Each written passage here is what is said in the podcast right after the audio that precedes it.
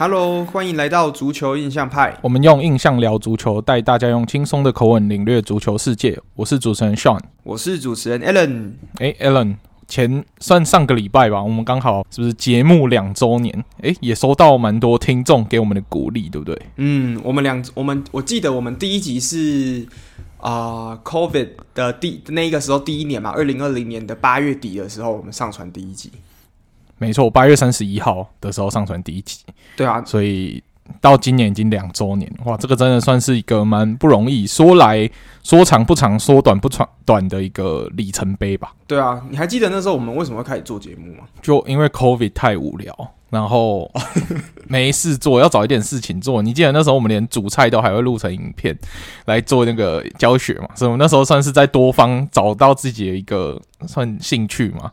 或者是发展一些自己觉得有兴趣的东西来做做看，然后娱乐自己，娱乐其他人，然后这个节目就这样产生，应该大概是这样。对啊，因为其实那时候我们真的是上课也都是线上上课，那那时候就常常在听 podcast，那那时候就在搜寻说，哎、欸，台湾到底有没有足球 podcast？嗯，可是那时候我们在发现，其实好像足那个时候台湾没有什么固定更新的足球 podcast，就是之前可能有些人有做过。可是都没有长期做，那我们就想说，好，那我们就来当第一个可以长期更新的足球 podcast。嗯、那那个时候也没有想说要做多久，就是呃能做多久就做多久，那这样子。嗯、那其实哇，这样慢慢来也是做了两年了。那大家也陪伴我们到第三个足球赛季了。对。嗯，那我们也是历经过，你看欧洲杯，然后今年要迈向世界杯，对，这刚好这几年都是有一些重要的赛事，让我们有这些热度，可以去跟大家分享我们喜欢的运动嘛。嗯，而且足球它的休赛季的会发生的事情都还蛮精彩的，就是它的休赛季里面的转会啊，之后很多新闻什么的，其实一整年说实在，好像我们做节目没有什么空档，对不对？就是没有说，哎，不知道要讲什么的哪个礼拜，几乎每个礼拜都有。事情可以讲，对啊，因为你看休赛季转会的事情讲一讲，我们常常都想说，哎，休赛季是不是要做一些其他的什么讲股啊？但是其实我们讲股可能讲个一两个礼拜，哎，就要开季了。所以其实也没有机会说哦，有很长的一段休赛季期间没什么事情，你还要硬去绞尽脑汁想一些特别的东西来跟大家聊。因为我会发现聊其他运动的，有时候会有这种烦恼，比如说那种美国运动，他们那个休赛季是真的都蛮长，然后可能交易市场的时间都蛮集中在刚休季完，他们那个转会市场开的那一段时间，有一堆爆炸性的消息。那之后又冷下来之后，你就要去想办法找话题来聊啊！你看他们有时候 有时候会聊一些什么重选秀啊之类的这些话题。那其实这个聊到后来也很容易会没有话题。那这个就在休赛季就比较辛苦一点。那我们足球比较幸运，就没有这些烦恼。我觉得真的很棒，就是我们资讯量比较多啦。嗯，那我那时候我们不是在说，哎。这个休赛季来做个足球赛名啊，结果更新了一集之后，发现诶，新赛季要开打了，呵呵，根本完全没有时间。对啊，你再做个呃那个赛季前预测啊，什么有的没有的，诶，这样子其实休赛季又过完了，所以赛米那要更新一集就没了。嗯、对，大家只在期待看看这个冬歇的时候可不可以再出现 赛米。没错没错，嗯，对，没有断更哦，大家没有断更，没有断休更而已，我们就是副肩版休更啊，对对啊。讲到这个，哎、欸，其实我觉得最辛苦的应该是做美式足球的 podcast，因为他们一整年大概有三分之二的时间都是休赛季，对啊，大概只有三四个月在打球而已。因为他们例行赛就十六场，啊、然后再加上季后赛也是单淘汰，输一场就没了，嗯、所以其实比赛的期就是时间很短啊，然后要记那么多球员哇，那真也是蛮辛苦的。所以做做足球还是比较最幸福的一个，所以我们幸运。嗯，没错。好，那接下来我们就来念一下，诶，大家在两周年，蛮多人给我们一些鼓励的，我们就来念一下抖内的听众给我们的一些鼓励吧。好，那我们讲完了前面的闲聊之后，我们来讲一下，诶，这过去这两个礼拜听众给我们的抖内。好，那我先念第一则，第一则是来自，这也算是我们的老听众喽，他是夏绿蒂爱虾壳，A.K.A. 印象派忠实粉丝，哦，他是虾壳迷，对，他说。两周年是该抖内了，恭喜！用这很能代表虾壳的数字代表我的支持，绝对不是不吉利哦。感谢幽默风趣的两位，辛苦制作优质节目，开拓了我对于足欧洲足球的视野，让原来只看德甲英超的我逐渐对其他的联赛更认识且有兴趣，也谢谢在 IG 上总是热情回复，还帮虾壳制造很多曝光度，非常暖心。虽然这赛季虾壳起步不妙，但还是很期待鲁尔德比。对啊，我是觉得不管虾壳这季战绩怎么样，鲁尔德比已经是超越一切的重要存在。这季能再度有鲁尔德比，我也是非常期待，所以也期待说，呃，夏绿蒂可以跟我们继续一起听我们节目，然后继续关注德甲或者是其他联赛。嗯，因为其实我那时候前几天就是想想说，可不可以看去买到鲁尔德比这一场比赛？我想说，诶，虾壳最近比较烂一点点，会不会有办法可以抢到这张票？结果发现没有。这个鲁尔德比只限多特他们自己的，呃，就是俱乐部会员才有办法买。那通常就是根本没有任何机会可以试出给其他外面的的观众去看，对吧、啊？所以这场比赛真的还是我觉得德国可能仅次于德国国家德比最难买的一场比赛了。对啊，所以。今年又你毕竟去年少了一年嘛，所以今年又回来，我相信观众就是进场的热情跟意愿一定是更高的，所以今年一定是特别精彩。对，没错。那这个谢谢夏绿蒂，而夏绿蒂常常。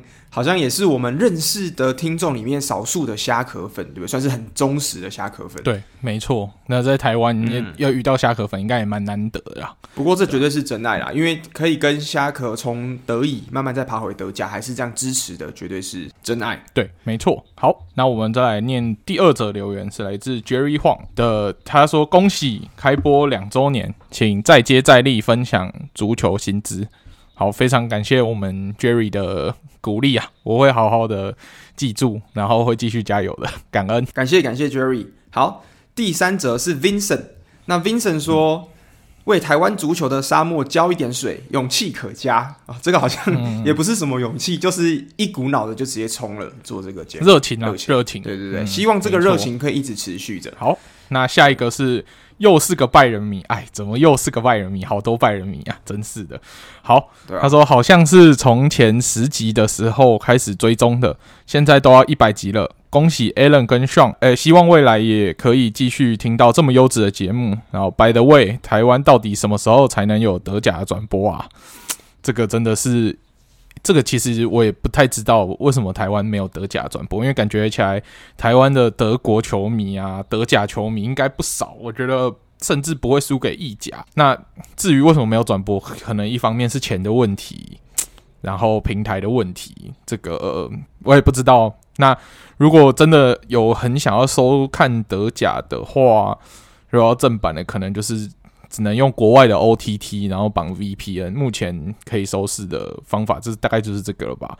那看看之后会不会在这一波世界杯之后，引发这些平台发现，诶，台湾其实足球是有市场，愿意引进德甲。这个也说不定。这好像是目前台湾五大联赛唯一一个是没有转播的联赛，对不对？对啊，好像自从 Fox 没有再转播德甲之后，台湾就没有再转播过德甲了。对啊，这是蛮可惜的。不然德甲时间其实都很好，因为德甲大部分比赛的时间都是礼拜六或礼拜天，在德国时间下午三点半，那大概就是台湾时间要么九点半，要么十点半的这个时间。那我觉得这对于台湾的收视。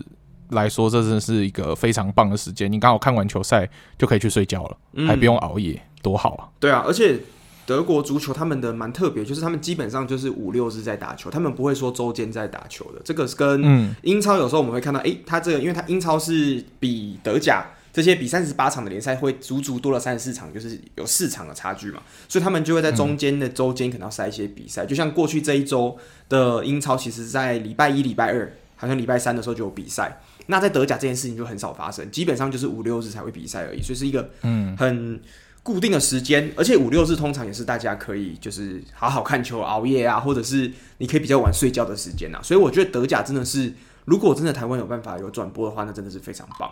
对，没错。而且我自己觉得，我这个球季开始，其实我看最多的联赛，必须承认是德甲，就是诶、欸，反正不是英超啊、意甲或是什么西甲之类的。我最常看的反而是德甲，这季的德甲蛮有竞争力的。说实在，以刚开季来说，对，而且我我想说，我们两个其实，在德国，你在德国比我更久嘛。之后我们两个在德国都有一段时间了。嗯、我想说，其实感觉好像要看一下，在跟离自己最近的联赛之后来了解一下，好像也不错。而且其实因为德甲的消息很多都是德文的，那我觉得可能就是这个语言的问题，所以我觉得资资讯可能会比英超还要少。那我自己觉得，我们自己在看的话，比较有办法可以跟大家就是讲一些可能平常英文英文媒体不会报的，或是台湾媒体不会报的。我觉得我们这个可以来讲一下跟德甲比较相关的东西。嗯、哦，对啊，因为像比如说什么 Beard 啊，或者是 Sky Sport Day A 这种。德文的媒体都会讲一堆比较细的德甲新闻，或是比较特别的德甲记录。那这个我们就不用再靠人家翻译，我们自己就看得懂的话，我们就可以直接在节目上跟大家分享。我觉得这算是我们自己的优势啊。对啊，对啊，所以德甲的确是我觉得，诶，想要看一些我觉得还不错的，而且其实德甲大家都是说他们的整体来讲，诶，不是说像英超重身体嘛，那节奏也没有说到很慢，那战术什么的其实都都看得还蛮清楚的，所以我觉得。德甲算是一个，我觉得大家要入门来讲，你可能要说，哎，新度的确它没有那么高，可是我觉得以纯粹的足球来讲，德甲足球其实算蛮好看的。对啊，而且假设如果你是一个比较特别的球迷，你就不想要看豪门一直赢球的那种豪门。你可以来观察，其实德甲有蛮多这种蛮励志的球队，像我们之前强推过的柏林联也好啊，或弗莱堡也好，它都是这种中小规模球队，但是在这个联赛呢有不错的成绩，蛮励志的一个球队，而且你越看会越对这支球队有认同感，所以我觉得德甲是非常适合这种球迷观看。嗯，只要不要看拜仁的比赛，基本上就可以感受到那种小球队是在往上的感觉了。嗯，没错。那我诶，下一个下一个斗内好像也是这个拜仁迷哎，需要要不要来念一下啊？对啊，有点可惜啊啊，没有了，这也是我们的老听众了，他是 Saint Bart，然后他也是一个资深拜仁迷吧，然后他主要是要斗内跟我们说中秋节快乐，那我也祝他中秋节快乐。那中秋节应该是这个礼拜六吧？那不知道在台湾的大家有没有办法烤肉？在德国是没有这个习惯啊。那就可能到时候就是找朋友吃个饭，嗯、就差不多了。那也祝各位听众中秋节快乐。对，对也谢谢大家支持，我们节目终于两岁了，耶、yeah！嗯，耶，好。那两岁了，我们是不是也有听众有投稿一个，就是冷笑话要来给我们节目暖个场？那 Alan 来说一下吧。好，那这个我们节目其实很久没有这个爸爸冷笑话了。那终于、嗯、哇，事隔了大概半年左右吧，终于有一则新的爸爸冷笑话了。那投稿人是幼婷，嗯、那幼婷说、嗯、这边想投稿一个他自己想的足球冷笑话。那这个笑话我就来问一下 Sean 好了。好，他的题目是这样，他是说英超谁最喜欢吃鹅啊？英超谁最喜欢吃鹅啊？谁啊？好，你你要你有要想答案吗？还是我要直接公布？这个真的想不出来呀，好难哦。想不出来吗？嗯，鹅啊，好，那答案是枪手的 Edgar，因为他是鹅爹。God 哦，就是鹅爹之神这样，鹅爹之神，好，科科爹之神，鹅爹 God，哦，好，哇，我怎么觉得九月的天气有点严寒呢？我觉得虽然我们这边哈，目前录音的时候温度是二十五、二十八度啦，但是我觉得体感至少有到八度哦，对，很快要零下八度了。对，好，谢谢幼婷，对，谢谢谢谢谢谢幼婷。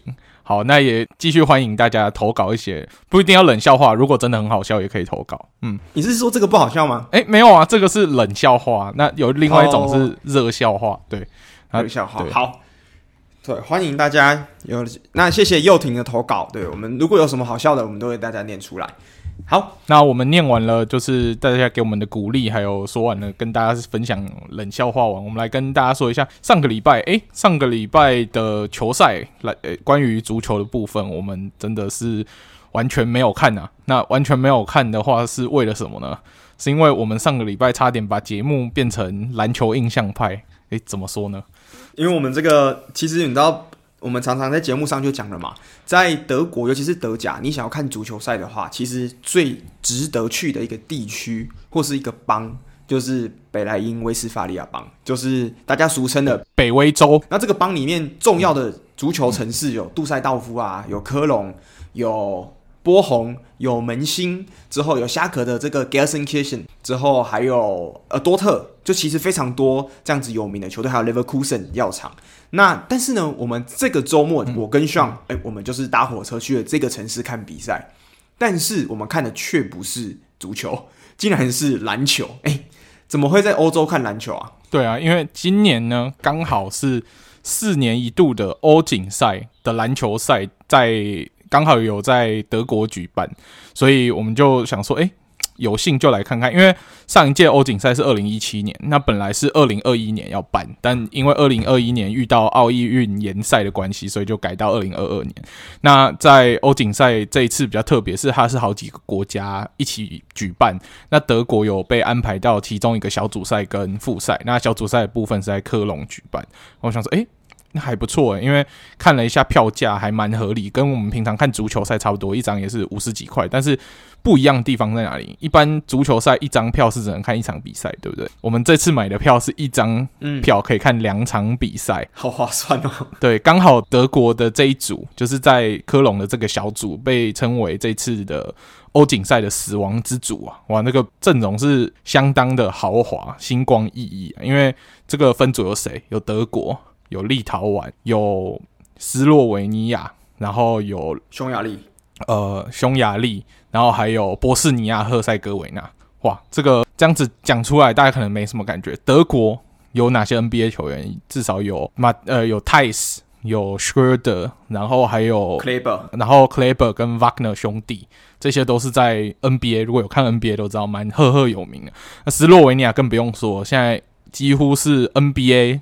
准第一人等级的 Luka Doncic 就是当家的主主要的球星嘛。那还有另外一个是沙场老将，就是 Goran Dragic，也是在斯洛维尼亚跟他的兄弟嘛，他们有一个兄弟档，相当重要。那斯洛维尼亚也是上届的冠军，所以他也是奔着卫冕而来。然后在立陶宛的部分，就主要是看两个禁区。就是 Valentunas 跟 Sabonis 这两个。那波斯尼亚的话，也是有一个禁区能手，就是 Yusuf Nurkic。那匈牙利的话，才是整个小组里面算最弱，那个会被大家欺负的。那我们就是奔着这个，诶，可以用便宜的票。价就可以看到 NBA 球星的这个卖点，我们就特别买了张票到科隆去看欧锦赛。哇，那比赛的确也是相当精彩啊！第一次呃看欧洲篮球啦，看篮球比赛看了这么多场，我之前也只有在台湾看过 UBA 跟 P League，然后 NBA 都是看转播，然后第一次在现场看到这么高层级、这么高水准的篮球比赛，我真的是蛮震撼的，对不对？嗯，而且我们的位置其实还不错诶，就是在这个篮板的正后方，嗯、对，篮架后方。其实我去看比赛。其实最想要了解的是，哎，欧洲人看足球跟看篮球，他们这个加油的习惯，哎，其实蛮类似的，对不对？就是哦，我只能说，因为我们还有看法国啊，刚刚我们一直忘记讲法国，这个法国还有卢迪·狗贝跟佛尼耶，没错，这两这个不能 Google 名字的男人。嗯、好，那我们讲到法国的话，其实。应该是看世界杯的时候，大家就会常听到法国人最喜欢讲的一句这个加油词嘛，就是那叫什么阿拉雷 blue 吗？还是什么的？阿阿拉雷 blue，嗯，阿拉雷 blue 就是 go go blue 这样子。对，the blue。对，所以他们不管是在足球，哎、欸，很常听到这句话。那在篮球的时候，我们在场边的时候，隔壁的法国人也是常常一直讲这句话，所以我感觉好像法国人好像只会讲这句话而已。对啊，对。那比较让我惊讶的是，我们去看那一场比赛是第一场是立陶宛打。法国嘛，那立陶宛的球迷哇，立陶宛足球可能没那么有名，但是他们对于篮球的这个热爱，我们都知道他是东欧强权嘛，哇，他们整个国家也是动员了不少球迷到专程到德国来，你看。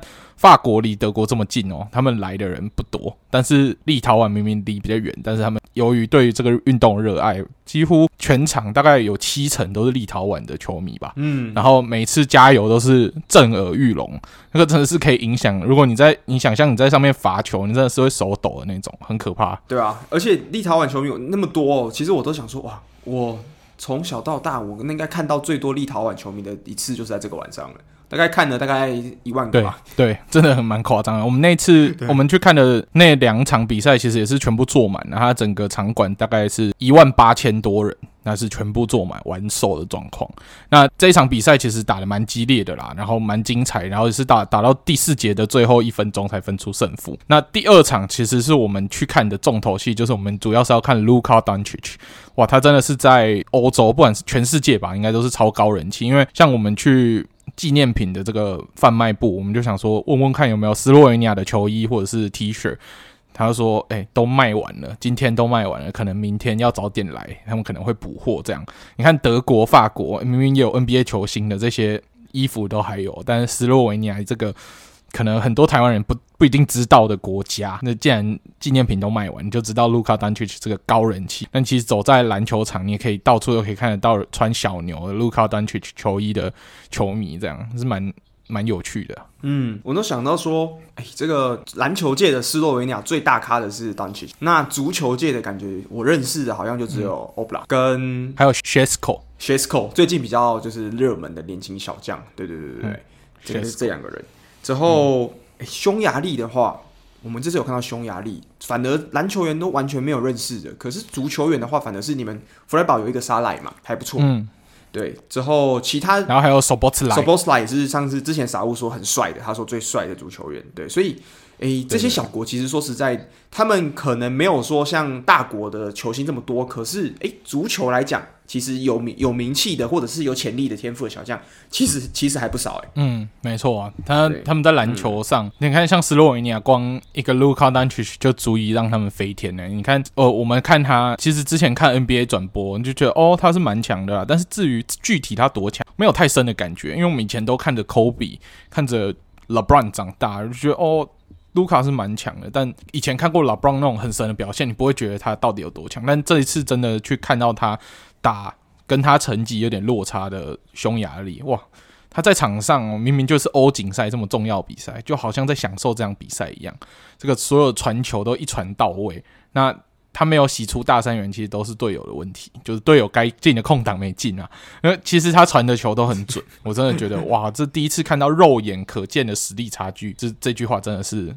亲身体验到，嗯，而且现场看的确是蛮肥的，嗯，真是圆圆的，蛮 chubby chubby 的，对、啊，圆圆的，胖胖的。嗯、然后那时候其实我们看，我们那时候礼拜六去看嘛，但是我们刚好错过了，因为礼拜天那一场呢，听说，因为礼拜六那天其实原本希望他还有去问弗莱堡，因为那天是弗莱堡做客药厂的比赛嘛。那那时候你不是有去问说可不可以买客场的球迷票嘛？对啊。那他那个时候不是说。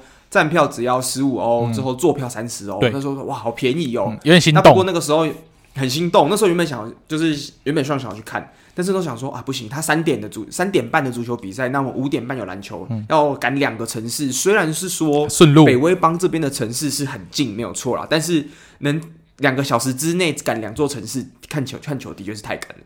对啊，嗯、那那场比赛呢，重点就是 Schlotterbeck 跟啊 Hummels，他们在礼拜天的篮球赛，在德国队表比赛的那一场，好像也有在场边加油诶。对啊，诶，其实 Schlotterbeck 那天蛮忙的，因为多特比较早踢嘛，多特踢完比赛之后，诶，他因为现在在北威邦，他去哪里都很近嘛，所以他礼拜六那一天先去 Leverkusen 帮弗莱堡加油，然后礼拜天的时候再赶场到科隆，然后去帮德国队加油。那那一天德国队场边的主要观众比较有名的。就是 Hummels，然后 Schlotterbeck 跟 Colbert 这三个多特球员。你刚刚说 Schlotterbeck 去要看弗莱堡比赛，对啊，所以他就是你也是算是跟我们一样，是尬了很多场比赛。对啊，对啊，对啊，只是他可能有那种司司机在啊，所以不用像我们还要在那边赶车啊、赶时间什么的。然后他有 VIP 通道，跟我们不太不能比啊。嗯嗯，那我就记得我们那天其实在那时候在找说，就是他们 VIP 席有没有那种厉害的球星。嗯，之后我们那次找不到，因为其实坐有离那一个地方有一点点远。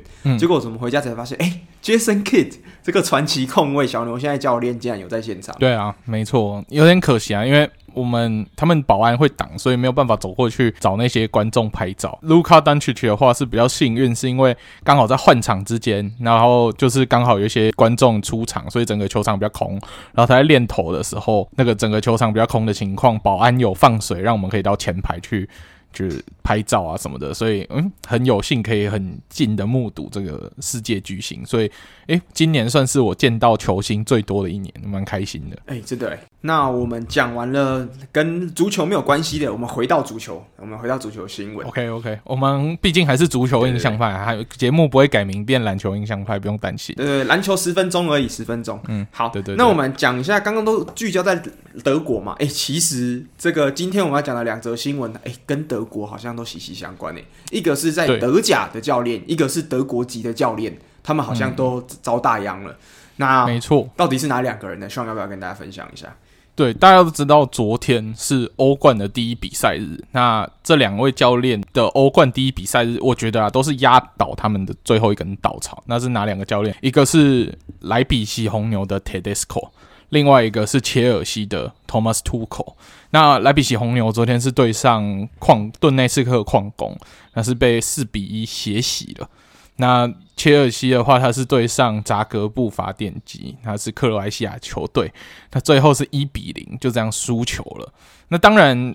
会换教练不可能是只因为一场败仗，一定是因为前面像红牛开季的状况也不好，切尔西开季的状况也不好，而且切尔西还比较复杂，切尔西还面临到换整个换老板的过程，然后中间比如说转会的一些矛盾啊、冲突等等，可能都是造成这次换教练的一个导火线。这样，那很不幸的，在今天早上就传出了莱比锡红牛的 Tedesco 跟 Thomas。跟切尔西的 Thomas Tuchel 都被 sack 掉的这个消息。那在红牛的话，找接班人，诶、他我不知道是高层早就已经找好了还是怎么样。在 Tedesco 下课没多久，就已经宣布说，诶、找到新接班人，就是我们前多特的教练 Marco Rossi 已经宣布说要来接红牛。那红牛其实昨天的比赛。打矿工的时候踢了一个平常比较不会看到的阵容，四二三一。因为我们都知道说，Tedesco 的红牛通常都是踢三后卫。那至于三多少，有时候会临阵去做一些调整这样子，但是通常都以三后卫的阵型为主。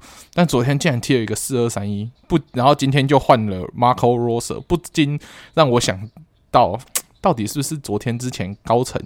就已经很想要换教练，然后就有请 Tedesco 稍微排一下四二三一是怎么样。不过这是阴谋论，我的猜测而已。因为 Ted，因为 Rosa 最喜欢的阵容好像就是四二三一，对不对？没错，没错，对啊。所以哦，所以先试试看啦，就是我们就要 fire 掉，嗯、但是用这场 来试试看。而且如果踢得烂的话，还可以有一个机会去把 Tedesco 炒掉。嗯，哎、欸，对，这是蛮蛮有可能的阴谋论，但反正过程是不是这样，我不确定。那结果已经就是红牛决定把 Tedesco 换成 Marco Rose，然后跟着 Tedesco 的那几个助教也会跟着他一起离开。这样，那至于切尔西的部分就比较复杂了，因为切尔西中间当然是有蛮多传闻说，到底图口是什么原因被 fire 掉了，怎么样？因为大家也是认为说，诶，在经历过了一个蛮动荡的休赛季，尤其是切尔西哇，买了一堆人，也走了一堆人嘛，在这种新成军的状况，就等于这教练要重新适应这支球队，那这些。新来的人也要重新适应这个教练，你不可能要求说，哎，一开季就来个连胜啊，或者是叫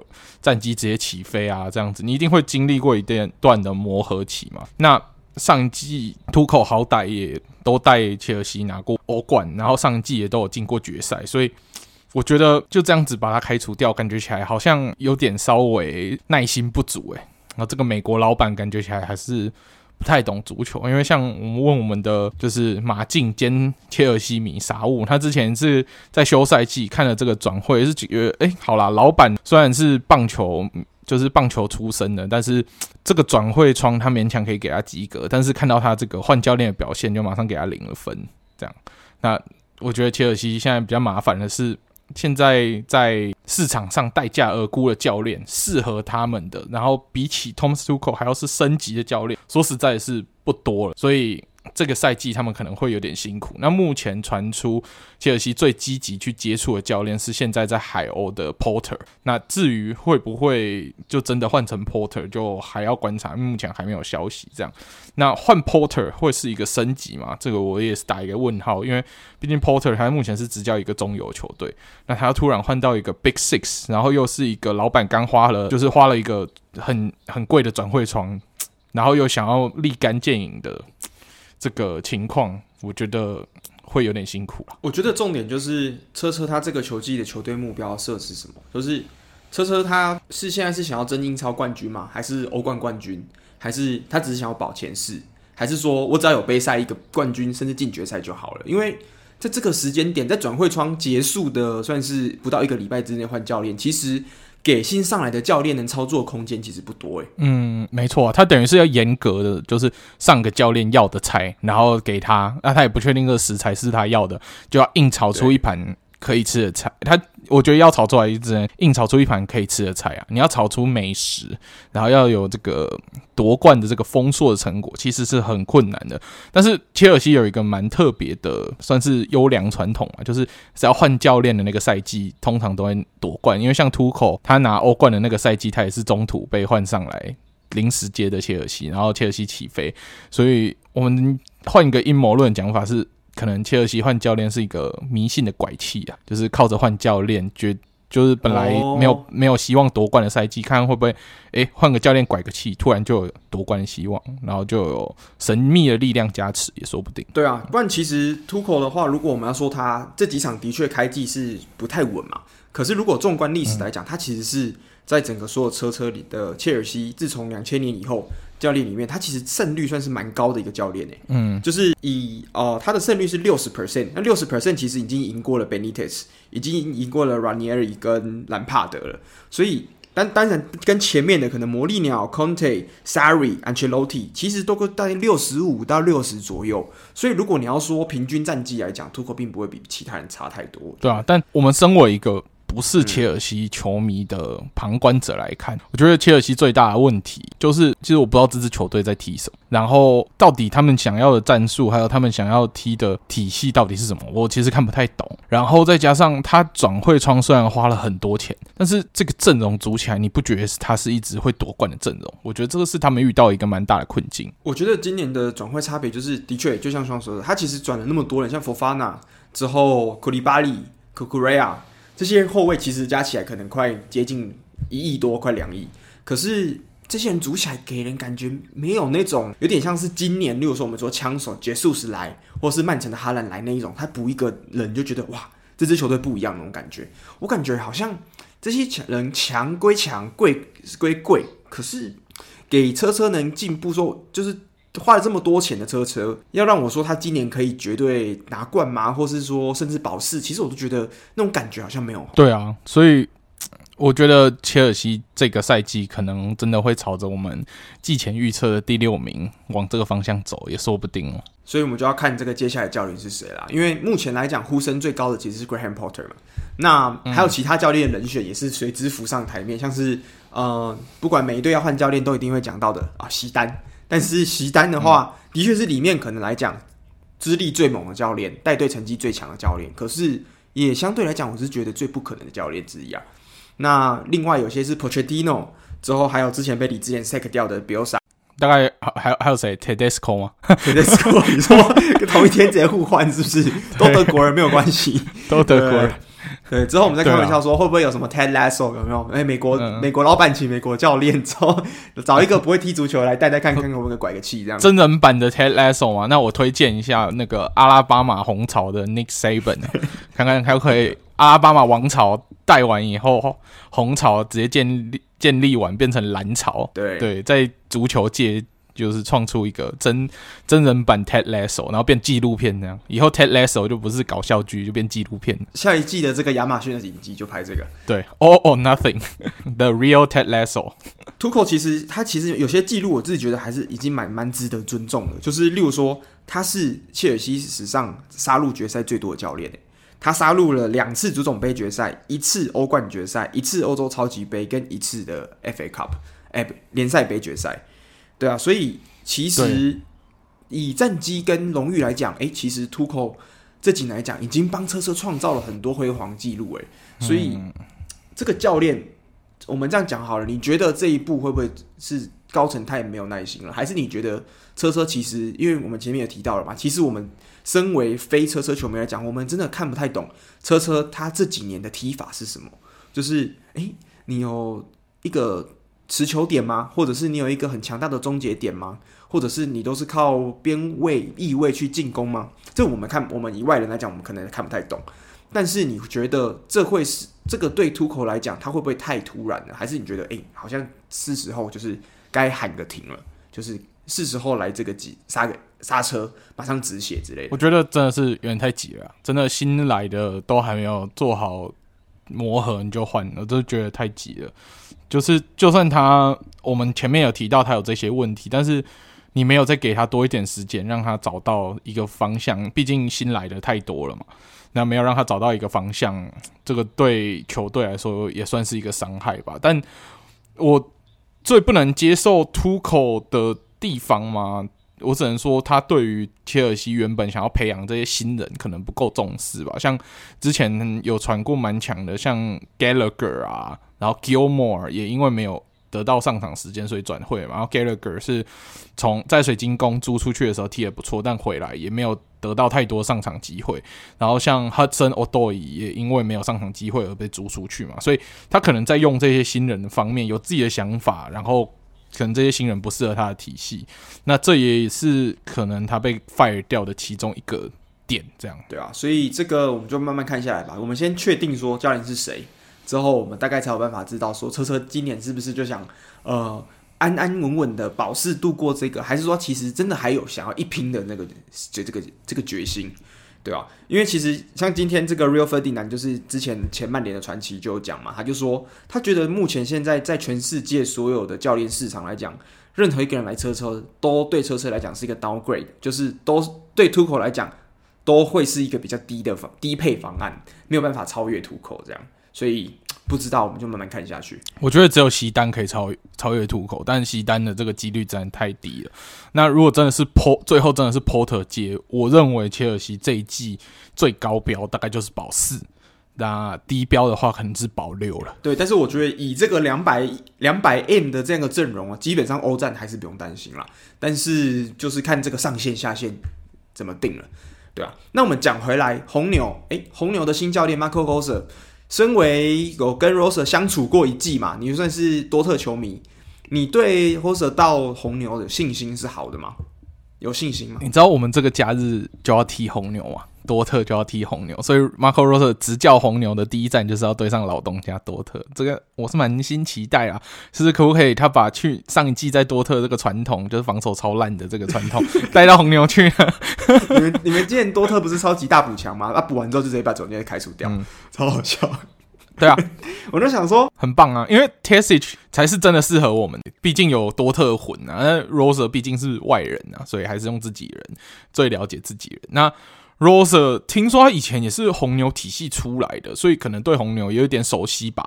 那这也是红牛就是最快把他请回来执教的关键点。那我觉得啊，虽然说我们上季在 Rose 带的多特防守超烂，但可能也是因为现有的素材不足。但是以红牛来说，他们的现有素材其实不差，就是比如说后卫的组合啊，我觉得都比我们上季多特还要好。但所以我觉得应该是不会像我们上季多特防守这么惨啦。那至于有没有办法第一场就有很好的效果，这个我就不敢说，毕竟磨合时间没有很长。那第一场就要遇上现在联盟排名第二的多特。这个可能是一场蛮蛮精彩的比赛，这样。好，那我们讲完了这两个，算是应该是这礼拜目前来讲最重磅的转呃异动消息了。嗯，没错。那我们讲完了异动消息之后，我们来讲一个已经尘埃落定的事情，嗯、就是我们这个赛季的转会窗。对，那转会窗其实我们从六月、五月、六月就陆陆续续在讲，但是最近这几个礼拜，其实最后还还蛮追加了蛮多新的转会进来的，所以我们就这一集的。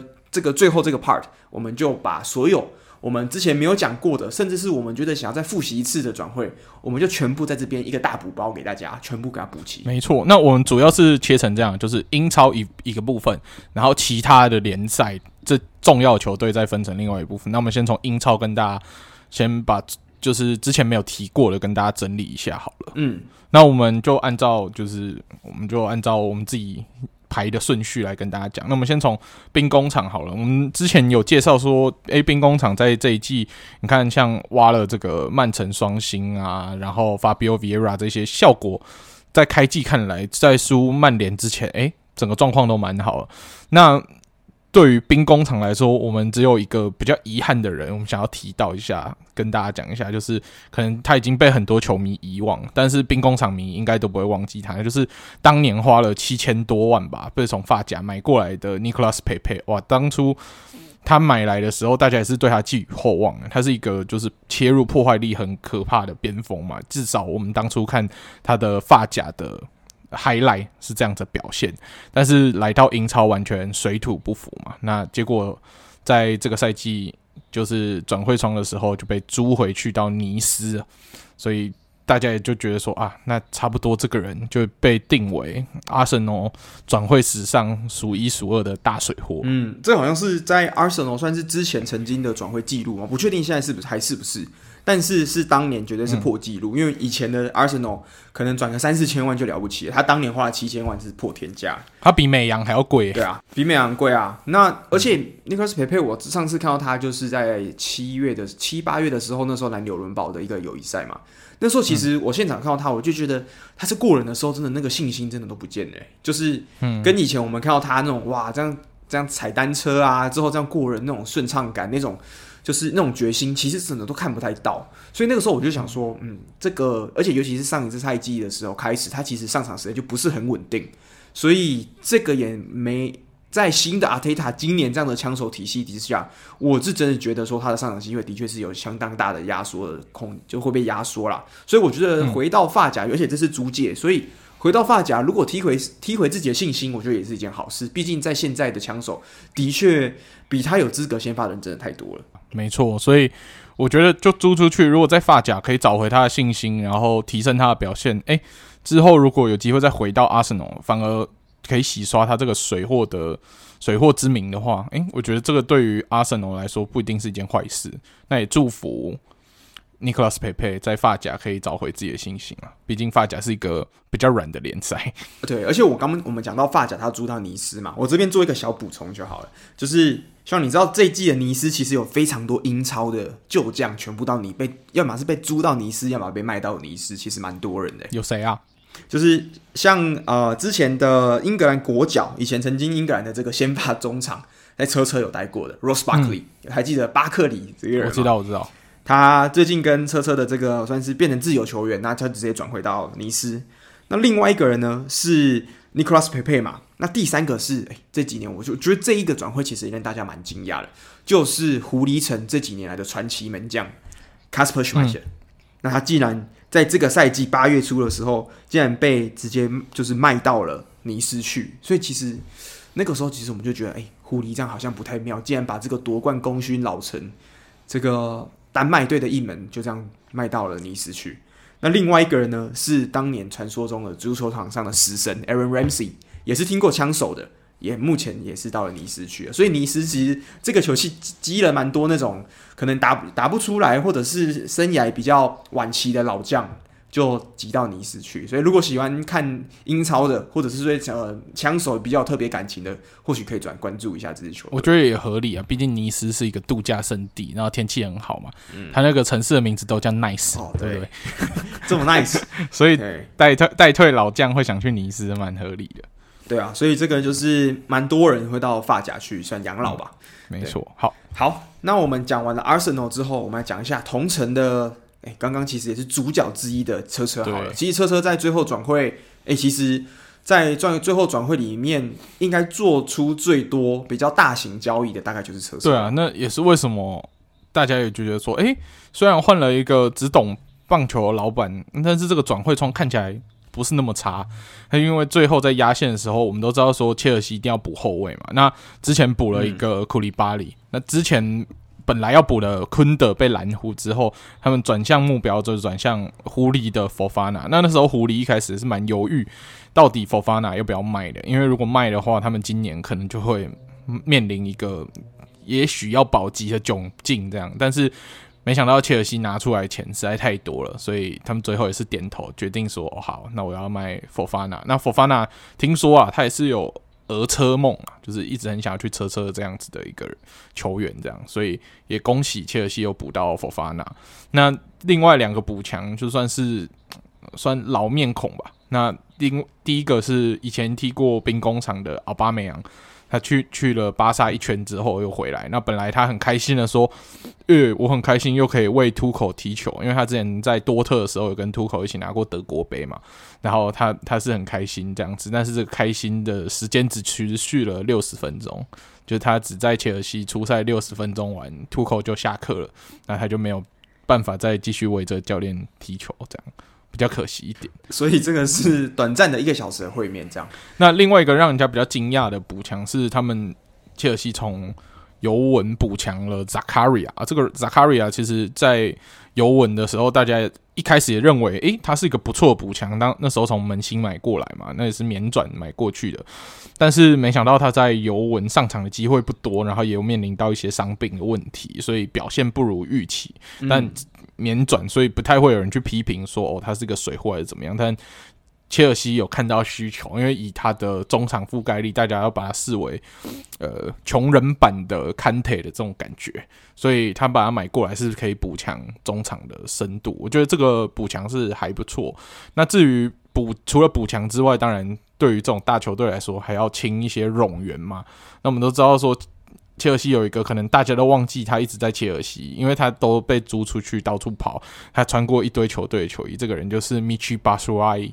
那巴舒阿伊，我对他印象最深刻的是，他每次只要转到一个新的球队，在一开始表现都超好，超好但是，嗯、但是好一小段时间之后，他就会直接消失或被弃用。那在今年，然后他其实母队一直都是在切尔西，然后但是他一直在外流浪这样。那在今年，终于他的跟切尔西合约到期，那他也离开了。切尔西到土超的费内巴切去征战。那土超比较特别，我们都知道说五大联赛的转会窗都已经关闭，那土超的转会窗是到这个礼拜五，所以你现在在足球的转会市场还是可以看到一些转会。那其几乎全部都是去吐槽或者是一些其他的刺激比较不重要的刺激小联赛。那以吐槽为大宗啊，所以我们最近还是可以看到一些曾经很有名的球员一直转回到吐槽的消息。诶，是说讲到这个奥巴美扬啊，他虽然是联赛最后一天，我自己觉得比较呃比较有名的球员的消息啦。那也算补上了这个车车。我们之前讲的说，诶、这个进攻的终结点到底是谁的问题？那这个美扬可能会是可能是一个解答，说不定。那我想讲的是，你不觉得车车跟枪手这两个伦敦球队，他们真的是很常互转球员吗？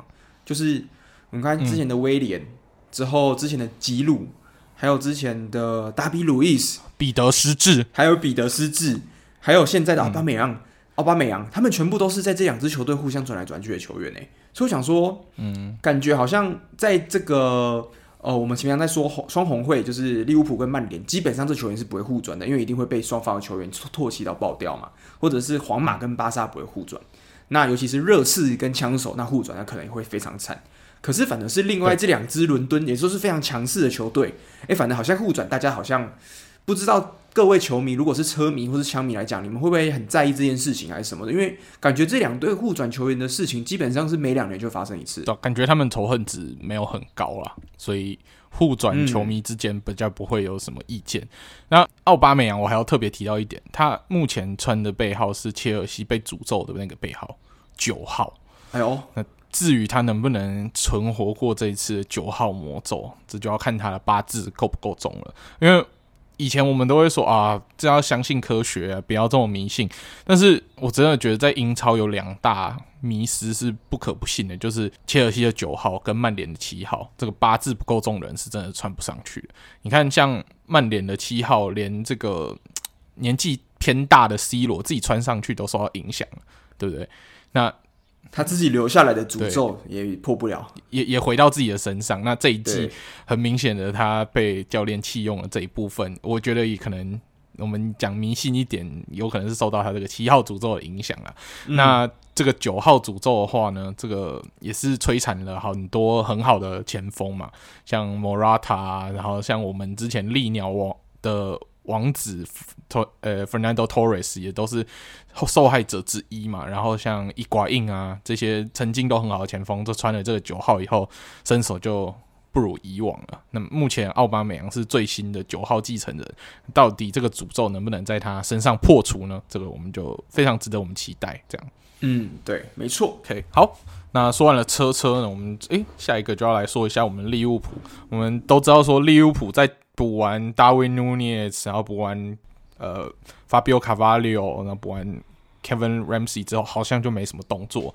那随着赛季的开始，我们在热身赛，我们也知道，在前几周跟大家分享比赛赛况的时候，也有说到说，我们整个阵容呢，在休斯在热身赛期间伤了太多的人，所以尤其是中场跟后防，就是不断的有伤病的状况出现。那尤其在刚开赛季，我们经历过一波不胜，然后甚至在双红会还输球的情况下，然后我们中场的大将又折损了不少嘛。到后来，呃，像提亚狗也没有办法踢，然后 K 塔这个都没有办法踢的情况，我们人手不足。嗯，那球迷其实也给球队蛮大的压力，说，诶，是不是要转会？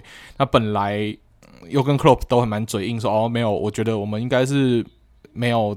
要转会的需求了，那目前也没有什么合适的人选，我们应该是不会转会。但是在转会窗关闭的前几天，他突然松口说：“哦，我们应该是会再找人，毕竟人手真的不太够。”那在最后一刻呢，我们就从尤文图斯租借来阿图梅罗这个球员。那大家对于阿图最有印象的，应该就是当年尤文跟巴萨那个双输转会嘛，皮亚尼去换阿图的那个转会。那诶，不是本纳多·开玩笑的，对对对，对，Pjanic 长得很像本阿多西尔瓦。如果有兴趣的听众，可以去 Google 一下那个图片，这两个人的长相、脸型真的长得蛮像，这超像，超级无敌像。对，那我补充一下，Pjanic 现在已经被就是放弃到目前好像到阿联酋的联赛还是。对阿联酋联赛去踢球，所以已经到中东联赛去讨生活了，已经消失在五大联赛的舞台上。那阿兔的话，他到呃尤文，大家本来蛮期待他的中场创造力等等，但是他的问题就是他也是一个不太健康的球员，所以他当初转来利物，他后来转来利物浦的时候，其实蛮多。球迷是不太看好，因为他毕竟容易受伤嘛。那我们为什么现在要转他来？就是因为我们中场也是都很多很容易受伤，然后大家都会觉得说，一起有伴是不是？对，在医院这样有都已经够玻璃的中场群了，你还转来一个玻璃人，你到底是想要居心叵测吗？对啊，你到底想要干嘛？但是我们我觉得毕竟是租借啦，那可能高层也觉得说啊，反正这些受伤的迟早都会回归，那也看好阿兔的创造力是可以。稍微的衔接上目前提亚狗缺阵的这个中场创造力不足的问题，所以又以租借的方式把阿兔买来。那本来是没有附加买断买断条款，但是后来我们高层的谈判之下，诶，后来好像是最后有加上买断条款，就是如果我们觉得 OK 的话，可以以三千五百万欧元把它买断。这样会不会买断还不好说啦，因为毕竟我们明年的休赛季有一个蛮明确的目标。在中场，这个人就是 Jude Bellingham，因为其实，在转来阿兔之前，蛮多人说我们要不要恐慌性砸钱，再砸个一点二亿，直接把 Jude Bellingham 从多特硬挖过来。但是看那几天高层的态度，还有 Klopp 的态度，应该是没有想要花大钱，所以最后才会谈成阿兔。那 Jude Bellingham 很很明显就是我们明年的头号目标，所以阿兔就看今年的表现如何，然后再来决定说他要不要留。然后明年如果小贝可以来，我们的中场。既可以年轻化，然后创造力，我觉得还是可以维持这样。对啊，我我其实是觉得说，很蛮多人在想说，哎，你怎么会转玻璃人进来啦？但是我看到，哎，租借嘛，那我觉得还好，反正你不要就不要，反正也不损失。嗯、那嗯，最近看到这一场，我们是最近是大逆转，我们靠这个小将嘛，卡巴利奥跟。A 力也非常好的表现，所以其实那时候我们就在跟上我们之前在私底下讨论的时候，我就说，我真的觉得利物浦其实补中场的必要性没有到那么高，就是你趁这个时候还可以让一些小将先发。那的确你可能会遭遇到一些、嗯、呃可能不稳定，例如说这些小将他们可能这个对球的控制力啊，他们的这英超其他人那个碰这样子的冲撞，他们可能平常诶没有练是扛不住的。可是我觉得这些东西你迟早要让他们熟悉嘛，所以趁这个时候就让他们先长这个去看过大场面。那他们以后养成其实会是更好的。那阿兔的话，既然是租借，我其实我身为球迷，我也是没有什么抱怨。就是诶，对，的确他的这个伤病史是很丰富的。但是如果他可以在这段时间，只要这样健康的出赛一场两场就好了。那有表出缴出不错的表现，至少可以让让我们在球队可能控球端或者什么有一个人可以来做一个暂时的一个舒缓、一个缓冲的话，诶，那我觉得这已经就是不错的一个 deal 了。对啊，尤其是我们上礼拜的梅西赛的德比又和局的情况，就很明显的凸凸显出我们现在阵容深度不足啊，然后把握力不足啊这些等等的状况，那的确是蛮需要补强，还有赶快伤兵都回归的，蛮蛮迫切的需要的，没错。好了，那说完了利物浦，我们就来说一下我们最大的竞争对手曼城。诶，曼城其实也是有伤兵潮的问题，尤其在后防的部分。像我们昨天看欧冠出赛表，像他们的 Stones 跟 Laporte 都有受伤的状况，所以他们蛮急需要补。那那时候蛮急需要补后卫，那他最后就是把决定不跟多特继续续约的阿坎吉买了过来。那我自己私人是蛮开心的，因为阿坎吉其实在多特，我不知道，我觉得他是一个表现很不稳定的球员。他在多特其实常常会因为判断失位啊，然后造成一些失球的状况。但是他一方面在瑞士国家队又很稳，他是一个很活动力很好的中后卫，所以我有点怀疑是不是体系的问题。所以我觉得他转走，我可以祝福他，可以跟 Axel Witsel 一样，因为像 Witsel 我在他在多特的时候我也很不满意嘛。那但是他到马竞却踢出了自己的一片天。那阿坎吉搞不好只是不能在多特这个环境下踢球，那可能他在曼城是很适合的，谁知道呢？那我也是祝福他，毕竟是多特出去，我们就要与人为善，所以祝福他在曼城可以跟哈兰就是一起踢出不错成绩，就只要遇上利物浦的时候跟以前多特一样雷就好了。嗯、欸，其实我们讲到阿坎吉，他在场上可能大家想说，哎、欸，他就是一个体能还不错，之后感觉好像偶尔会犯出低级失误的人嘛。那我最近看到一个关于他的这个冷知识啊，你知道阿坎吉他其实是数学天才。嗯，之前就是看这个节目，他好像瑞士的一个这个电视台访问，他有办法在两秒钟之内算出一到九十九乘以一到九十九，就是三位数的加的乘除的这个心算，他有办法在两秒钟之内讲出来。我觉得超强，所以我就想说，是不是曼城因为他们现在得分很多，有没有需要有一个人来快速帮他们算净胜球？所以就请阿坎吉过来给他们做一个速算法。那他在场上常常会犯这么低级的失误，是不是因为他都在算数学，没有在看球，所以常常就犯这种低级失误？应该是他可能在想说，跟我对位这个，哎、欸，可能就这边讲 T 六六，哎，六十六跟自己的背号这样相乘是等于多少？他、嗯、马上来算这样子，哎、欸，这个一个分析，每次看都会分析，一个两秒就过去了这样子。嗯、所以不知道，但是我觉得阿坎吉。尤其是曼城是一个怎么讲？它是一个团队的体系非常重要的一个，甚至我会说它是团队体系可以 cover 掉很多球员的优弱点，甚至是凸显球员的缺优点的一个球队。所以其实，尤其像我们现在最近几场看到艾琳哈兰嘛，我们之前讲说，哎、欸，感觉艾琳哈兰他的在以前在多特大部分的事情就是他就是往前多一个快攻什么的，那感觉那时候觉得他的技能包好像。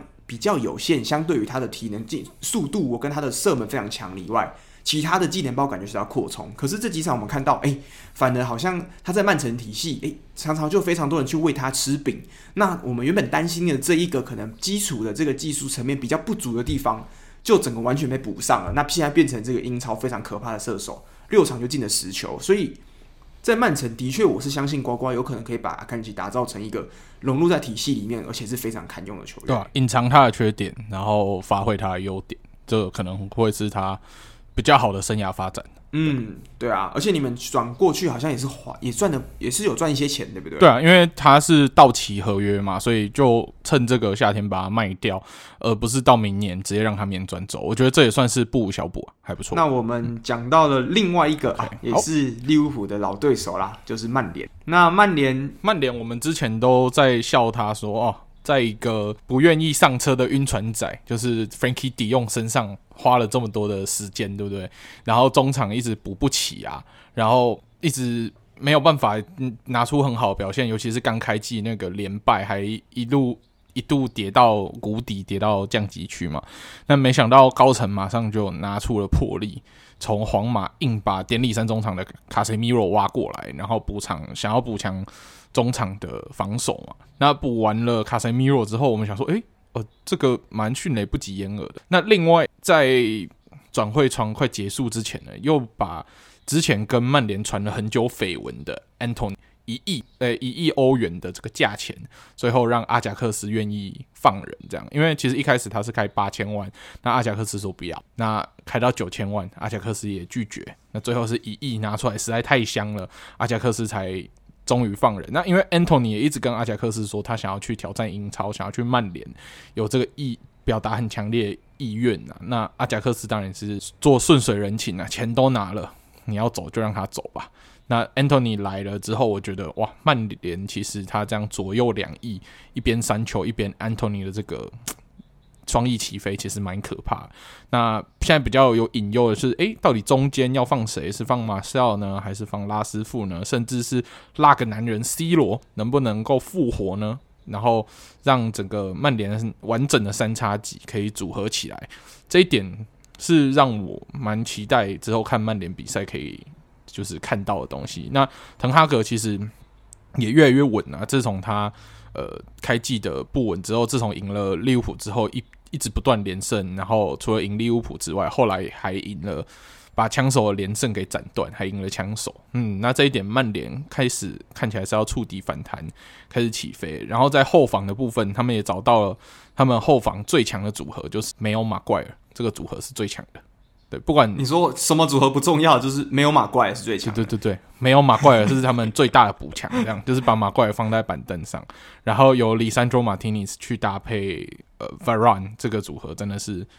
完全巩固起来他们的防守。我们以前常常看到这种曼联的白痴失误，诶，这几场又越来越消失了。所以果然战犯都在板凳上。因为的确 v e r a n 的速度各各个层面来讲，他的覆盖能力就是比呃马怪还要再更高嘛。可能马怪他是属于那种定点阵地战的时候是非常强的，就是他可以防守高空球，他争顶非常强，他体能非常好。可是如果今天隔壁是一个会呃 Martinez，他是属于一个可能比较参参与进攻的球员嘛，那或者他常常出去外面做一个清道夫的角色，他可能去上去呃解围啊或什么的，那这个时候留下来的这个 Varan 作为最后一道防线，我自己觉得相比马怪会是令人更安心的存。另外一个，我觉得，哎，Christian Eriksen 其实之前我们从在国米嘛，那他丹麦国家队因为他的这个身体的问题，那最后辗转的到了 Brentford，哎，今年来到曼联之后，哎，我觉得他又打出了当时在热刺的那种感觉，就是对整个球队的解读，还有他他的最近几场比赛，他对球队做出的这个关键呃输送，其实都是球队算是最高的，诶，所以我觉得。以这样子一个免转吧，我印象中他是免转的加入曼联来讲，这个 deal 它而且是补强。之前曼联我们常常讲的，哎，这个中场是需要的补强的一个部分。Ericsson 的确是目前来讲还是也还蛮不错的一个选项。嗯，而且他来也解放了 McTominay，不像我们去年看到这个 McFred 的组合，就是中场双雷。嗯、那么 McTominay 反而搭配 Ericsson 展现出了不错的效果，所以现在曼联的中场问题也解决了，后防问题也解决了，那双两边边锋的问题也解决。接下来就是看，哎，这。这个中锋这个稳定的进球点，到底谁才是 Ten Hag 的解答呢？然后这 Ten Hag 可能每一场会做出一些调整，或者是他已经确定要用拉师傅了。这个就是接下来曼联的一些课题。那曼联如果真的可以触底反弹，接下来就 Big Six 就有几支球队要瑟瑟发抖，看谁会掉出前四。嗯，没错，没错。OK，好，说完了曼联之后呢，我们来说一下热刺。那热刺其实补强，我们之前都说的差不多。那唯一一个就是要跟大家。补充的讯息是，以前在热刺的个太子呢，就是他们的中场 Winks，诶，他曾经也是热刺蛮极力培养的一个新人嘛，那但是踢出来的效果不好，那他也不适合 Conte 的体系吧，那他只好被呃租借到了桑普多利亚这个意甲球队，所以看到一个前任太又流离失所的 跑到了意甲去，这也是蛮可惜的啊。那也希望他在意甲可以踢出。不错的成绩，看有没有机会再回来英超挑战。嗯，没错啊。那讲到这个 Wings 嘛，那之前也是一个非常有算是热刺他们培养出来其中一个非常世界级的天才中场，就是 Daily Alli 嘛。那我们知道 Daily Alli 他之前是辗转到了堂堂，哎、嗯，结果在堂堂反正踢了一季，感觉好像那时候觉得说，哎、欸，这个一球在脚。让他踢应该是可以把堂堂，尤其是把当年他踢球这样子，呃，进进球跟助攻双十的这样子的成绩，这样的信心找回来。结果没有想到，哎、在堂堂踢了一季，又好像要、嗯、那讲到这个堂堂呢，就今这个球季就竟然正式的把 Dele Alli 租借到了哦这个吐槽去了。所以哇，Dele Alli，我们那个当年这个十六岁的小小球员。身价一亿的中场，结果到现在他也才不到五六年的时间内，他就已经到吐槽去踢球了。对啊，这所以真的是蛮不胜唏嘘的啦。对啊，而且 Alli 听说最近好像也跟这个呱呱的女儿分手了，有一个新的女友。至于糖糖的话，我们之前都一直预测说他会降级嘛，那糖糖也可能也。不太想要，嗯，没有挣扎就直接下去，嗯，所以他们其实也做一些补强啊，比如说补进了以前有进过英格兰国家队的 Cody 啊，然后以前在呃 Brighton 算是主力的莫佩啊，然后之前在 PSG 的归喜啊，就是鲑鱼嘛，都都 Idrissa Gueye 他其实在堂堂也踢了两三年吧，就是那个时候他是原本在堂堂。嗯之后到了 PSG 印象中，那今今年又回来了，没错，对啊，所以我觉得这也算是老同学的回归吧。而且这几年在 TSG 偶有佳作，这样讲，之前就有踢过一些世界波什么的，所以我觉得哎，回来其实是还蛮期待的。对啊，那。就看这样子的一个最后，因为已经最后转会尘埃落定了嘛，再加上之前补的一些像是 Tarkowski 啊，之后和 McNeil 这些人。有没有办法靠这样子的阵容让糖糖成功保级？嗯、这个是大家比较好奇的一个部分。那说完了堂堂之后，我们来说一下，诶，升班马也算是以前呃英超的传统球队，就是诺丁汉森林。哇，他有一段时间没上来，所以他一上来就是要决要展现他保级的决心嘛。所以这个休赛季转了超过二十个人，他买了超过二十个人，然后有我们之前熟悉的像杰斯林嘎啊，然后弗雷勒啊，然后他其实后来还要买一些其他。联赛像发甲之前波尔多一个蛮有名的韩国射手黄义柱，跟在马竞的一个蛮不错的边后卫就是 Lodi，其实我蛮惊讶 Lodi 会转到诺丁汉森林，因为他在马竞其实也算是蛮稳定的一个主力，那既然转会了，我这个这个转会是让我蛮惊讶的。不过是租借啦，所以如果可能之后还会还是会回到。啊，马竞就像其实那之前傻物都说嘛，嗯、他好像写了的文章之后有感情的，哎、欸，就反正都要不马是被卖出去，要么不是被租出去。像之前的傻物啊，嗯、像之前的格子，就像这 Lodi，稍微有写过啊，反正都会回来啦，所以不用担心。对，可能迟早都会回来。那我在想，马竞哎，之所以马竞会想要把 Lodi 放掉，哎、欸，可能就是因为他们找到了其中一个新的选项，就是之前在热刺，哎、欸，女朋友也很正的雷吉隆。那雷吉隆算是、嗯、算是我，所以我觉得。走了一个 Lodi，来了一个雷吉隆，不知道效果怎么样。这个接下来这个赛季再慢慢看下去。不过感觉雷吉隆也是之前在热刺在孔蒂体系下打的不是那么好，对不对？因为他其实，在魔力鸟体系底下是比较常被重用的。那可是到孔蒂之后，他基本上好像没有什么。对啊，他们边翼位的部分，可能雷吉隆就。不太适合孔蒂的需求，所以他被卖掉。那如果他在西蒙尼体系可以好好的的表现的话，他之后就有机会再转到其他更好的球队，或者是被马竞留下来重用也说不定。不过他也是租借的啦，所以就是啊，罗蒂、租出去之后，雷吉隆租到马租进来，所以有可能明年之后，哎、欸，这两个转会也当做没有发生过，就是哎、欸，还是留在热刺，嗯、还是留在马竞这样。对，所以我们就看一下这个算是比较及时的、暂时的补强，对诺丁汉森林的保级之路到底有没有办法达到一定的功效？嗯、好，那说完了一支保级球队，我们来说一下另外一支，算是也是升班马啦，就是 Fulham。那 Fulham 在这一笔就是转会市场里面，诶，买了蛮多一些我们以前蛮熟悉的大名字，像是以前在枪手的守门员 Ben Leno，然后像我们以前带过。枪手跟车车的边边锋 William，他也回归英超，然后加入了 Fulham，然后还有一个蛮让我熟悉的名字就是 Carlos Vinicius。那这个名字呢，为什么很熟悉？就是因为他之前有在魔力鸟执教热刺的时候，然后被从本菲卡租借到热刺去，然后那时候他在对蛮低层级，那时候他们在踢 FA Cup 吧，然后对一个第八层级的球队，那时候他们。那个还被写成一个故事，然后他对于这么低层级的球队进球的时候，好像有帽子戏法吧，然后还用姆巴佩的庆祝动作，然后在网络上被人家笑，就是进那么轻松的球，踢那么烂的球队，进球还庆祝，有点丢脸啊。对，那。还有一个蛮让人家惊讶的是，诶，之前转到从曼联转到里兹的 Daniel James，大家想说，诶，他终于如愿以偿转到里兹，会不会在那边长留？没想到他也是被里兹租到了 Fulham 去，那也祝福他在 Fulham 可以好好表现啊。那另外一个租借是在巴黎，可能也被视为冗员的科萨华，所以巴黎这一波清。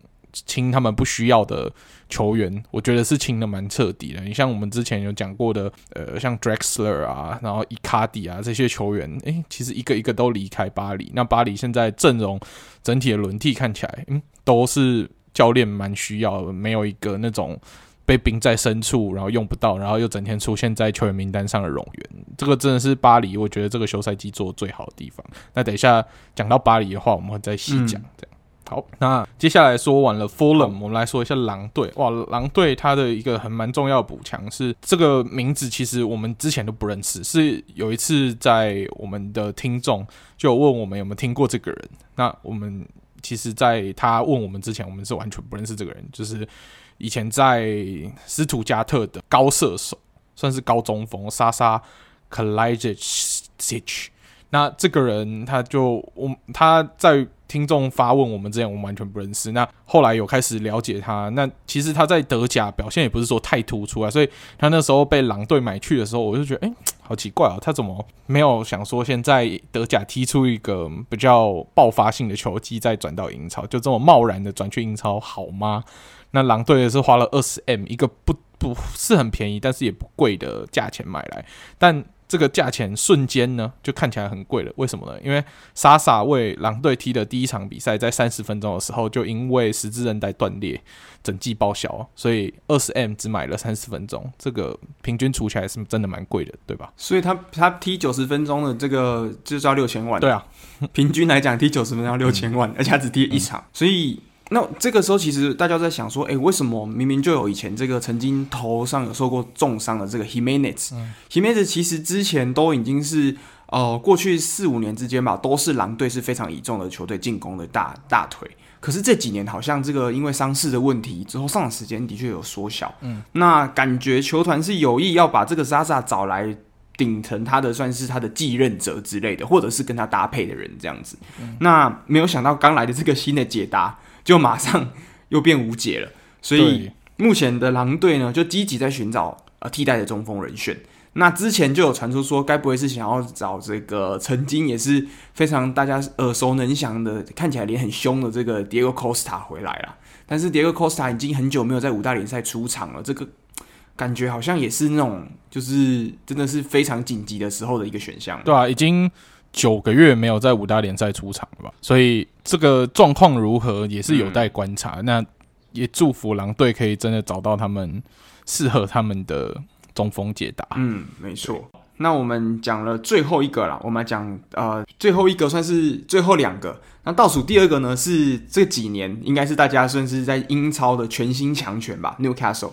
那 Newcastle 其实就一如往常的跟我们预测的差不多，就是这个球季开始。到接下来的两三个球季，因为他们还没有受到这样子的一个交易公平的限制嘛，所以他们其实是有办法砸非常大钱的。那在这个夏天呢，算是以一个八十八千万欧元的价格买下了来自瑞典的这一个从皇家社会买来这个瑞典的前锋 Isaac。那 Isaac 其实以前年轻十几岁的时候有踢过多特，可是状况不是特别好啊，水货水货。那今年在欧洲杯有短暂的哎打出了好像他的身价，就是以他的速度去屠爆对手这样。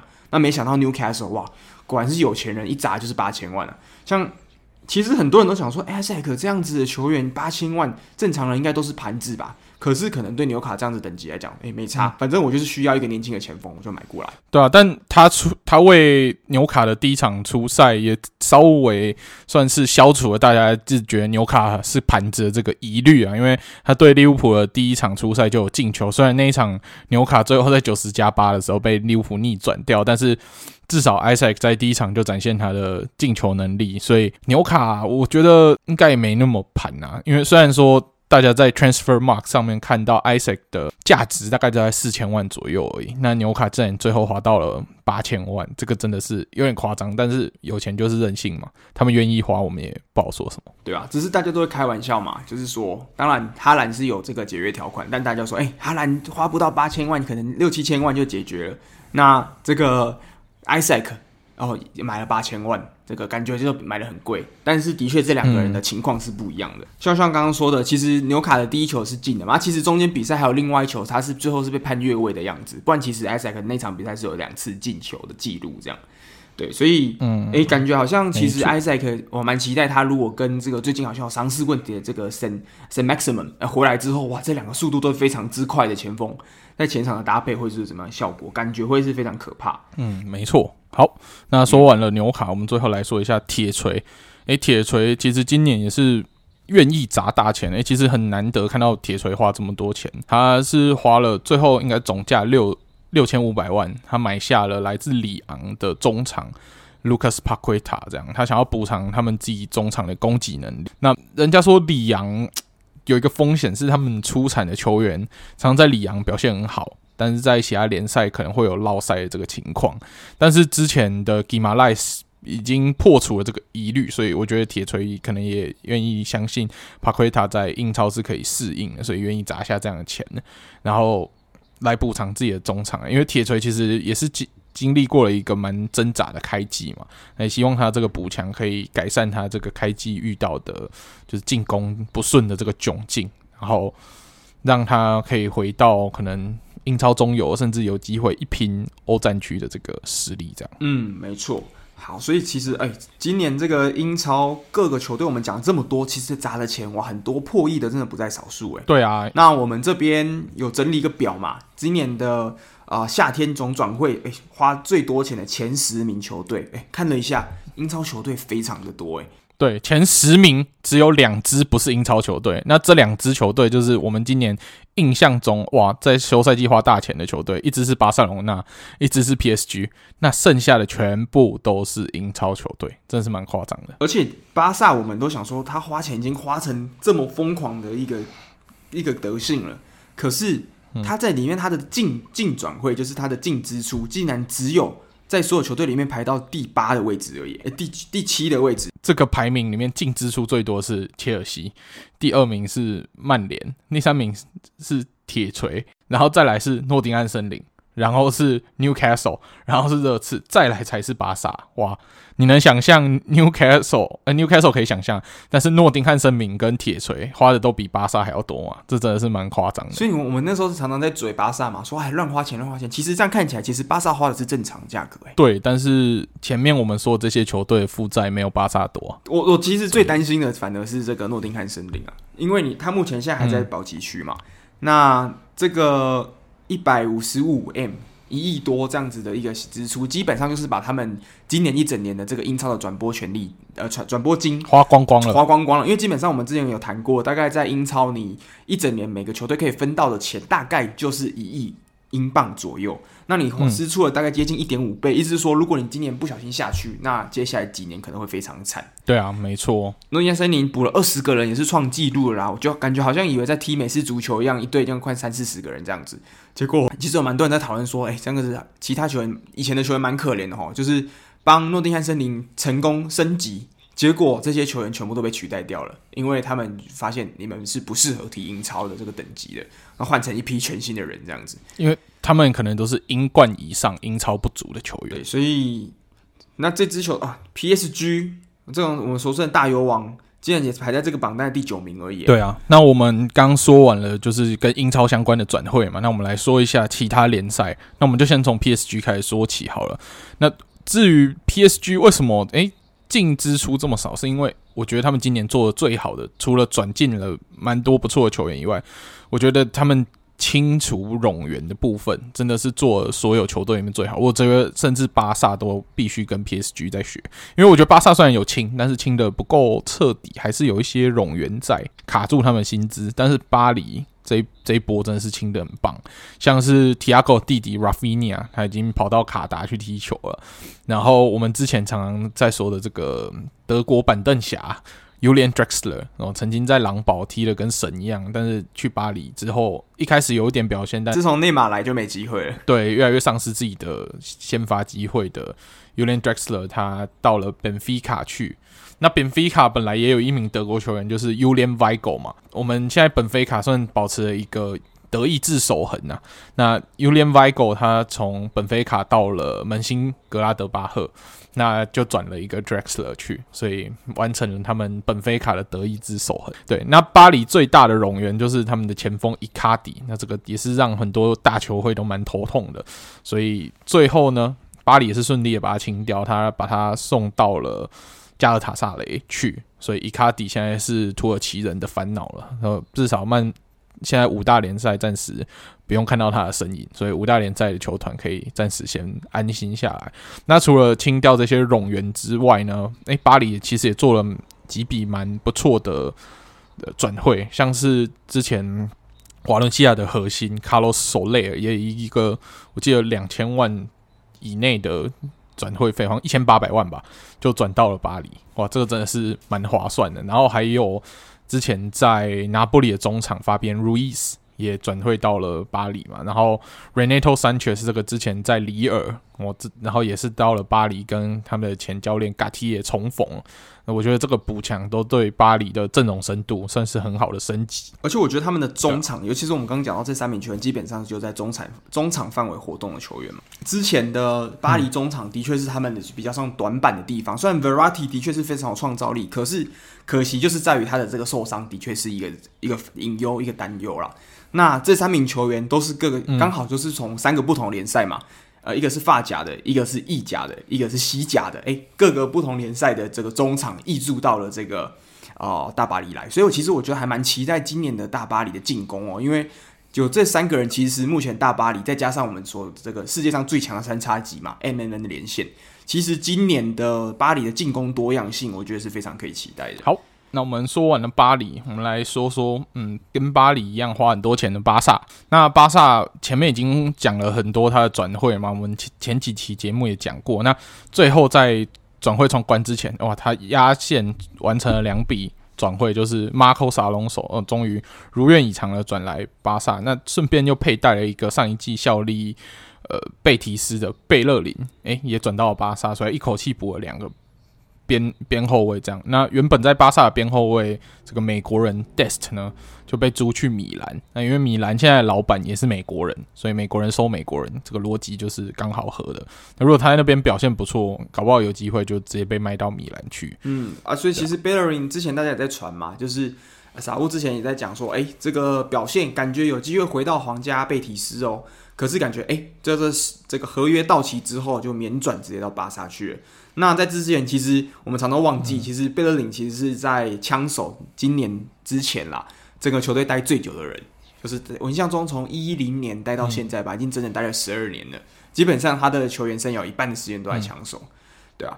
那目前到巴萨去做这个，希望他回到西班牙可以去展开他的生涯第二春啊。毕竟去年的他在这个绿衫军团，这个皇啊皇家贝蒂斯已经打出他当年的有应该有的身手了。所以来到巴萨之后是蛮期待的，对。但是他在巴萨能不能有稳定的上场时间，这个我就不敢保证了。就是他能不能场场先发，这就不好说了。毕竟巴萨目前的整体人手都蛮多的，嗯、那哪一些球员能够保证先发？目前我看来最稳的大概就是莱万吧。莱万是最稳的，对。其他人，嗯、对啊，那其他球员可能就是随着沙维在调配他的阵容，他会慢慢去找到一个。更固定一点的先发阵容，而且讲到莱万，你有没有觉得好像莱万完全没有什么水土不服的问题耶？他来的就是巴萨，几乎每场都在进球，嗯、而且进球的难度一球比一球高，诶，真的是很夸张。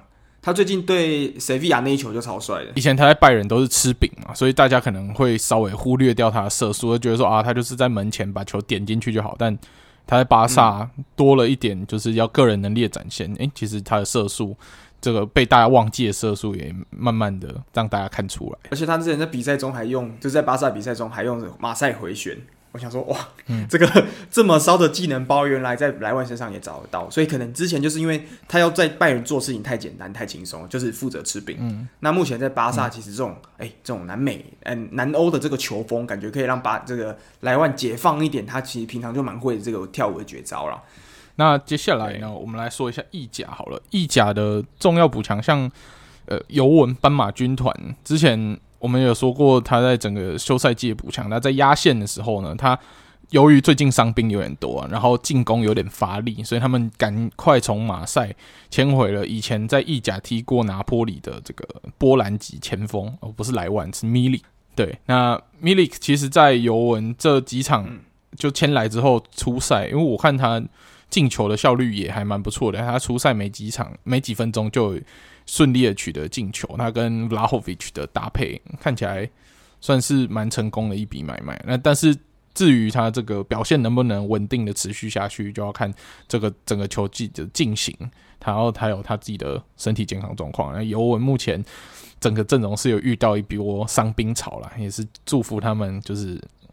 这些伤兵可以顺利回归，然后这样子的意甲才可以越来越精彩。最后呢，我们来说一下罗马啊，罗马的部分在意甲，嗯，罗马今年也是靠着免转哇，整个阵容大升级啊，他最后把 Belotti 呢也顺利的签下来。之前在都灵这个曾经被都灵视为非卖品的贝洛蒂，最后竟然是以免转的形式离开了都灵，然后被罗马签下来。那其实他上场的第一场比赛差一点取得进球，那一场很可惜啦，他只是配角，因为那一场的他的 debut 那一场的主角是迪巴拉，反而迪巴拉表现比较亮眼，那他差一点取得进球。但是相信给他多一点时间，我觉得他融入罗马之后，整个罗马竞争力会在。